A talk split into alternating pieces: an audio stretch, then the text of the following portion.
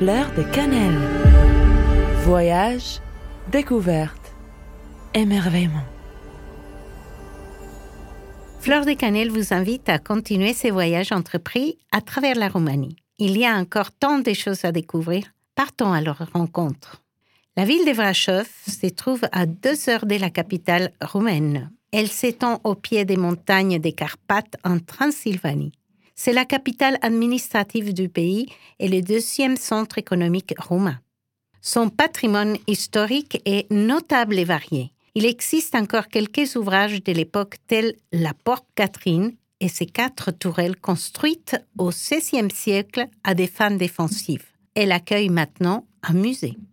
Une bonne partie de la ville est entourée des remparts construits au Moyen Âge à l'heure actuelle, seulement quelques portions de l'enceinte sont encore visibles et il est agréable de les longer. Donc, nous marchons sur l'allée qui suit les trajets d'un petit cours d'eau autour des fortifications. Celles-ci sont les mieux conservées du pays. Ensuite, nous apercevons les grands bastions érigés par la Corporation des tisserands du Moyen Âge. Composée de quatre étages aux galeries en bois des chênes, cette construction imposante abrite aujourd'hui un musée où l'on peut admirer une belle maquette de la ville. Dans sa grande cour intérieure et grâce à l'acoustique des lieux, des représentations culturelles et concerts d'opéra sont organisés. D'ailleurs, beaucoup de manifestations et festivals importants se déroulent le long de l'année dans la ville, notamment le Festival international de musique, les Serres d'Or, avec la participation d'artistes très connus du monde entier. En continuant notre visite, nous tombons sur la Strada Sfiori, rue de la Ficelle. Cette ruelle est une curiosité à Brasov. Elle est unique en son genre, non seulement en Roumanie, mais dans toute l'Europe. Conçue comme un couloir destiné aux pompiers, longue de 80 mètres, large de 1 mètre et encadrée par des murs de 3 mètres de haut, elle éveille la curiosité et nous attire. En la traversant, on a l'impression qu'elle se referme sur vous. Il ne faut pas être claustrophobe. Les bâtiments les plus imposants est l'église noire. De style gothique, cette église médiévale fut construite par la communauté germanique. Elle est appelée ainsi suite à un incendie qui a noirci ses pierres. Sa construction majestueuse a duré des années et a suivi diverses modifications à travers les siècles. Cette cathédrale peut accueillir 5000 personnes et elle enferme un grand trésor, son orgue un des plus anciens et plus grands du monde.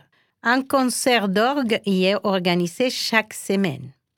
Nous prenons la direction de la place du Conseil qui se trouve au cœur de la ville historique de Brasov.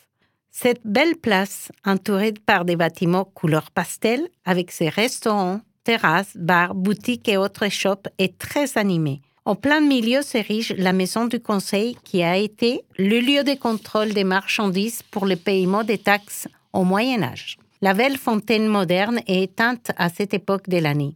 Nous sommes au mois de janvier, en plein hiver. En revanche, il y a un petit kiosque où nous avons dégusté une délicieuse spécialité qui a réchauffé nos cœurs.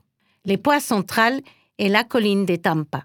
Impossible de l'ignorer. Elle est située au milieu de la ville et semble veiller sur elle avec ses presque 1000 mètres d'altitude. On peut y monter à pied ou en télésiège.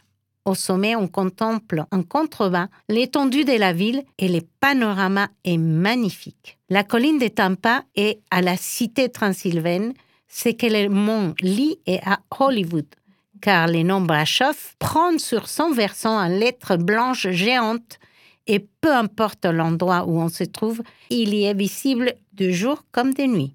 Depuis l'hôtel, nous contemplons son illumination avant de tomber dans les bras de Morphée ami des fleurs de cannelle.